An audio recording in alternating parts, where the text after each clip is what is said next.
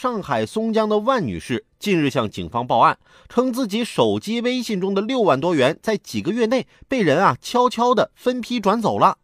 警方事后查明，罪魁祸首竟然是家中和她朝夕相处了四年的住家保姆钟某。原来，万女士多年前啊曾托钟某帮孩子办了张儿童游泳卡，当时啊就随口把密码告诉了钟某。没想到这个密码和微信的交易密码相同，狡猾的钟某啊猜出来之后，分多次用万女士的手机转账，每次完成后呢还删除转账记录和银行提示短信，直到四月十六号，因为一个疏忽啊忘删了记录，才导致东窗事发。目前钟某因为涉嫌盗窃罪被警方依法刑事拘留。朝夕相处了好几年的身边人，竟然盯着你的钱包。